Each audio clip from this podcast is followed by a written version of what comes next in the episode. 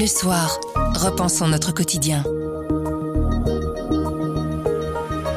Bonjour, vous écoutez À propos, le podcast d'actualité du journal Le Soir. Tous les jours, on vous propose des analyses, des explications et des décryptages. C'est notre oreille sur l'actualité. Les États-Unis veulent empêcher la Chine de fabriquer ses propres puces électroniques. Dominique Burns nous dira dans la question écho s'il s'agit d'une déclaration de guerre économique. Mais d'abord, le procès des attentats du 22 mars débute dans quelques jours. On va voir comment composer le jury d'assises. Nous sommes le mardi 29 novembre. Je m'appelle Pierre Fagnard. À propos, voici l'actualité comme vous l'entendez. Grand angle. Le procès des attentats de Bruxelles du 22 mars 2016 commence ce mercredi 30 novembre par une journée consacrée à la composition du jury de la cour d'assises. Les débats au fond, eux, débuteront le 5 décembre prochain. Comment fait-on pour composer le jury d'un tel procès? Y a-t-il eu des dispositions particulières? Camille Petou a posé toutes ces questions à Louis Collard, journaliste au service Société en charge notamment des questions de terrorisme. Bonjour Louis. Bonjour Camille. Ce mercredi 30 novembre, le procès des attentats de Bruxelles reprend. Est-ce que vous pouvez nous expliquer comment est constitué un jury d'une cour d'assises? Le jury ici euh, sera composé de, de, 36 personnes, donc euh, 12 jurés effectifs et 24 suppléants. Ils sont tirés au sort. Ils seront vraiment tirés au sort ce jour-là, ce mercredi, par la présidente dans une urne. Mais avant ça, il y a eu plusieurs étapes. D'abord, comme c'est un jury où pour la première fois on a doublé le nombre de suppléants pour s'assurer qu'à la fin des six mois de procès, il y ait bien toujours minimum 12 jurés effectifs, la présidente a décidé au total de sélectionner sur les listes électorales les citoyens de la région bruxelloise qui ont entre 28 et 65 ans, en tout 1000 personnes. Donc 1000 personnes ont été appelées à se présenter euh, mercredi. Sur ces 1000 personnes qui ont été convoquées toutes chacune par euh, exploit d'huissier, il y en a déjà environ 300 qui ont obtenu une dispense de la, de la cour, hein, donc de la, de la présidente, qui a accepté leur, euh, leur, dispense.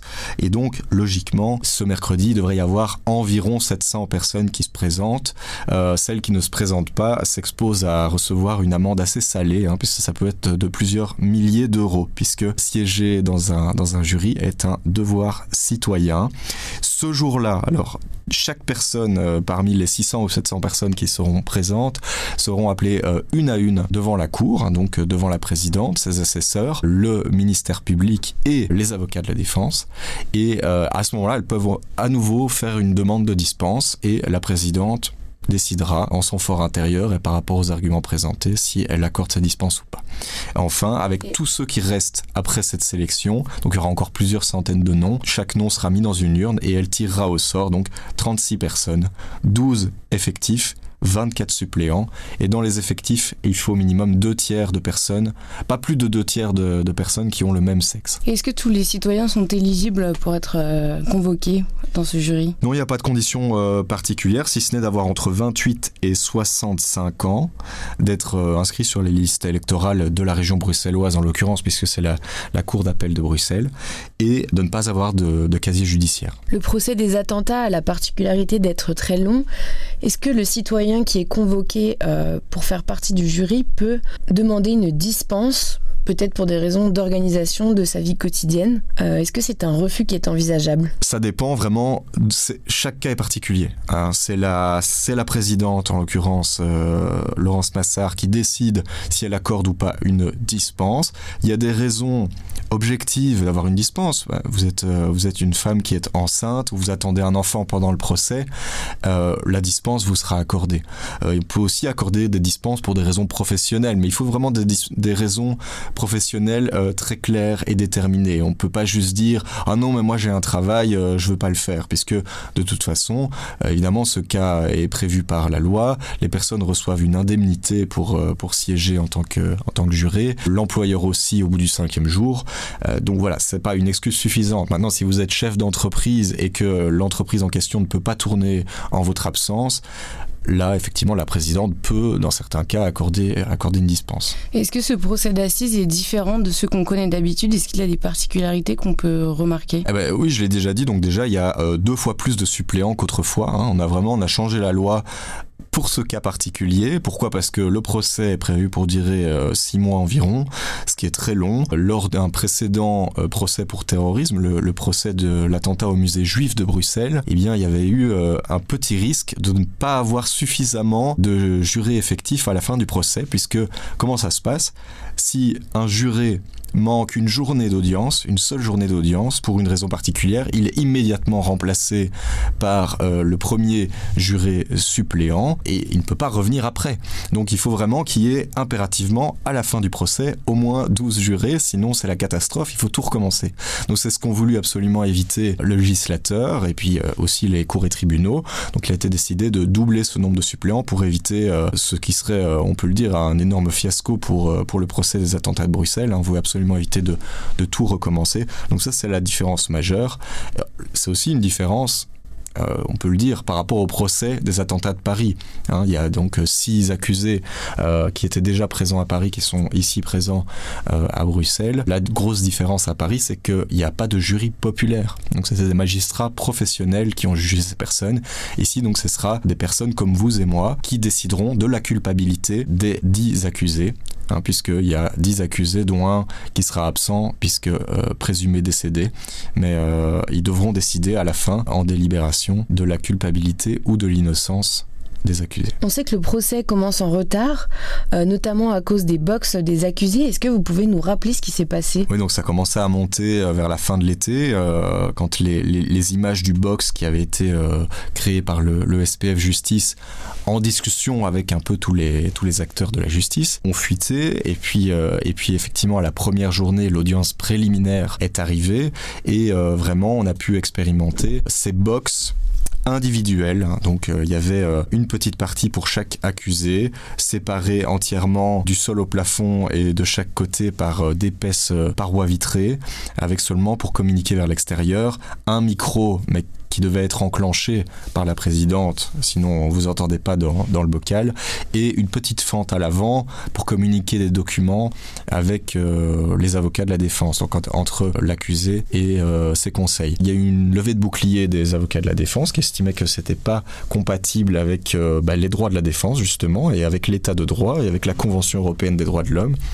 Et après quelques jours de, délibération, la présidente est revenue et elle a lu un arrêt euh, qui a fait grand bruit puisqu'elle a effectivement donné partiellement raison à la défense euh, en estimant que, ces box n'étaient pas compatibles avec euh, les droits des accusés à un procès équitable et donc ils, enfreignaient la, la Convention européenne des droits de l'homme. Résultat, elle ne pouvait pas dire exactement au SPF Justice ce qu'elle voulait comme nouveau box, mais elle a fortement poussé, montré la direction vers ce qu'on avait déjà vu à Paris pour le procès des attentats du 13 novembre 2015, c'est-à-dire un grand box commun à tous les accusés, avec deux larges ouvertures à l'avant, une à hauteur du visage lorsque l'accusé est assis, et une autre ouverture dans la vitre à l'avant lorsqu'il se dresse pour euh, notamment répondre aux questions. Et c'est ce, qui a été euh, livré euh, ces derniers jours, c'est pour ça qu'il a fallu du temps puisqu'il a fallu tout, quasiment tout raser, à part le, à part le plancher de, des anciens box, on n'a rien gardé. Il a fallu tout, tout refaire. Ça a coûté euh, une certaine somme d'ailleurs aux contribuables. Mais cette fois, ça y est, les nouveaux box sont là. Il n'y a pas de raison euh, objectivement que ces nouveaux box soient, soient contestés par la défense. Donc on devrait bien commencer d'abord la constitution du jury ce mercredi et puis lundi prochain, le 5 décembre, avec euh, la première audience de fond. Le procès pour le 13 novembre en France a été un procès très attendu. Est-ce que chez nous, en Belgique, le procès du 22 mars est aussi attendu bah, C'est une question qui peut être un, petit peu délicate, mais ce qu'on peut observer, délicate notamment euh, à entendre pour, euh, pour les victimes, parce que chaque victime est unique et a, son parcours propre.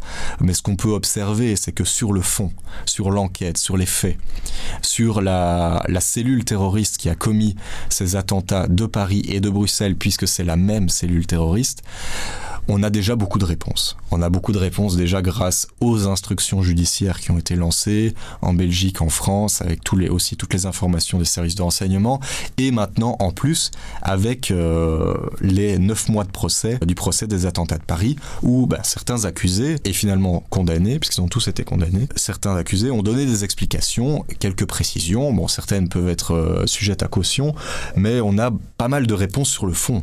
Et donc des zones d'ombre dans l'enquête, en reste quelques-unes. On va pas les citer aujourd'hui, mais il en reste quelques-unes, mais elles sont pas majeures. On comprend qui a fomenté ces attentats, euh, qui les a euh, projetés en Europe et quels sont les acteurs en présence. Donc il n'y a plus beaucoup de questions là-dessus. Par contre, là où le procès de Bruxelles est important, c'est pour reconnaître les faits qui ont été commis chez nous et les faits criminels qui ont été commis, qui ont euh, brisé la vie de centaines de personnes, pour ne pas dire de milliers, parce qu'il y a eu 32 morts, environ 340 blessés graves. Mais euh, il faut penser aussi que le nombre de victimes est plus important que ça, puisque vous pouvez aussi penser à toute la famille, tous les entourages de, ces personnes, qu'elles soient décédées ou blessées, et que ça a également impacté. Donc il y a, des milliers de personnes qui ont été euh, touchées quelque part par, par ces attentats du 22 mars 2016. Elles ont le droit à la parole, elles ont le droit d'entendre la vérité et elles ont le droit de comprendre comment finalement Bruxelles a été ciblée et frappée dans la précipitation par la cellule terroriste dont ce n'était pas le projet initial. Merci beaucoup Louis. Merci Camille. Le mois dernier, les États-Unis ont pris toute une série de mesures pour rendre encore plus difficile l'exportation vers la Chine de puces électroniques ou d'éléments qui permettent de fabriquer ces puces, ce qui a suscité une interrogation chez Dominique Burns du service économie. Alors les États-Unis ont-ils déclaré la guerre économique à la Chine? C'est la question écho de la semaine. Bonjour Dominique. Bonjour Pierre. Alors les États-Unis ont donc euh, déclaré la guerre à la Chine, au moins une guerre économique? Eh bien écoutez, c'est la question qui se pose. Elle n'est pas purement rhétorique. Elle se pose beaucoup dans les grands journaux financiers internationaux. Récemment, un commentateur disait voilà, une guerre a été déclarée par une, la plus grande puissance à une puissance émergente et personne ne s'en est rendu compte. Alors nous avons voulu voir si oui ou non les États-Unis avaient déclaré une guerre économique, technologique à la Chine. Ici, on parle de puces, de semi-conducteurs. En quelques mots, très concrètement, c'est quoi ces puces et à quoi elles servent? Exactement. Cette guerre, disons, ne se mènerait pas pour conquérir des territoires ne se mènerait pas dans un monde qui se mesure en milliers de kilomètres carrés, mais au contraire dans un monde en miniature où l'on compte en nanomètres, en milliardièmes de mètres. Il faut savoir que au plus une puce contient de transistors, au plus elle est performante. Donc au plus la distance entre ces transistors est étroite et réduite, au plus la puce est performante. Et cette, euh, ces distances se mesurent en nanomètres. Les puces les plus performantes sont des puces où la distance entre les transistors est inférieure à 14 nanomètres. Elle peut être de 3, de 4, de 5, de 7, de 8 nanomètres. Et c'est dans ce monde-là donc qu'il faut s'interroger sur l'annonce faite le 7 octobre dernier par les États-Unis, par l'administration Biden, en fait, d'interdire l'exportation vers la Chine, la vente à la Chine des puces les plus avancées. Pour faire simple, celles qui sont sous les 14 nanomètres. Pourquoi est-ce qu'elle a fait ça, l'administration Biden? L'idée, c'est de garder un contrôle, garder un contrôle purement américain sur la production de ces puces les plus performantes? Oui, l'idée est claire. Le conseiller à la sécurité Jack Sullivan l'expliquait en septembre, jusqu'ici, face à la Chine, on maintenait une avance de quelques générations dans toute une série de produits, et notamment dans les puces électroniques. Mais désormais, dit-il, ce n'est plus suffisant. Nous devons maintenir un écart absolu et fondamentalement freiner le développement technologique de la Chine. Alors, dans le cas des puces, une question se pose à l'observateur lambda, comme vous, comme moi, qui est de dire, mais enfin, comment les États-Unis peuvent-ils contrôler le marché mondial des puces, alors qu'au fond, tout comme l'Europe, ils ont perdu leur prééminence dans la fabrication de puces. Aujourd'hui, les États-Unis produisent 9% des puces contre près de 40% il y a 30 ans. Vu cette faible part de marché, comment est-ce que les États-Unis ont récupéré euh, un pouvoir pour empêcher le développement par la Chine de ces puces de haute technologie. Eh bien parce que ce qu'on ne sait pas, c'est qu'en réalité, les États-Unis ont gardé le contrôle sur quatre phases essentielles de ce qu'on appelle la chaîne de valeur du marché mondial des puces. Ce sont toujours des entreprises américaines qui conçoivent les puces les plus performantes. Elles ne les fabriquent pas, mais elles les conçoivent. Les logiciels qui aident les concepteurs de puces, qu'elles soient plus ou moins performantes, sont des produits américains. Les États-Unis, des entreprises américaines, ont également le contrôle sur la technologie, sur les machines qui permettent à fabriquer les puces. Et sur les machines et sur les composants de ces machines. Et donc c'est pourquoi les États-Unis peuvent exploiter, je dirais, le contrôle de ces quatre euh, goulots d'étranglement dans la chaîne de valeur de la puce au niveau mondial. Ainsi, si une puce a été conçue aux États-Unis, même un fabricant taïwanais ou coréen comme Samsung en Corée, TSMC à Taïwan, qui sont les deux entreprises capables de fabriquer les puces les plus avancées, eh bien même ces entreprises ne pourront pas les exporter en Chine.